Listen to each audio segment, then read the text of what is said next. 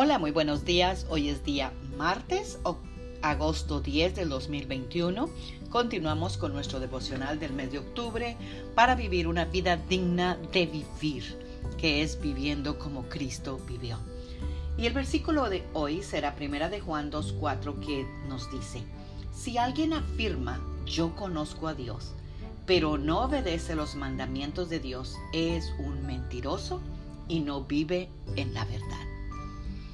Amadas guerreras y guerreros de Dios, muchas personas afirman conocer a Dios y se autodenominan cristianas o cristianos y expresan Dios me dijo esto, Dios me dijo aquello y tantas cosas que de verdad se dicen y prueban, están tratando de probar que conocen a Dios pero también la manera en que nosotros vivimos habla más alto que lo que decimos.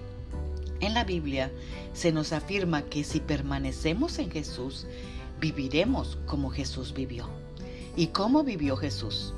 Primeramente, Él vivió una vida de amor. Jesús no vivió para sí mismo, nunca buscó hacer su propia voluntad. Él vivió y llevó a cabo la voluntad de su Padre. Y él mismo dijo, he aquí yo vengo en el rollo de la vida para hacer tu voluntad. Él se lo expresó a su Padre. Así que él dio su vida también por rescate para cada uno de nosotros. En otras palabras, Jesús vivió para entregarse a sí mismo. La gente que no conoce a Dios no entiende este tipo de vida y dirán que cualquier cosa en contra de esta forma de vida eh, será una vida miserable, una vida sin fruto, una vida sin diversión. Pero lejos de todas esas cosas nosotros podemos ver la vida de Jesús siempre lleno de gozo, siempre obedeciendo al Padre, porque si nosotros vivimos de esa manera, esta será la manera conforme a la que Dios espera que tú y yo vivamos para Él.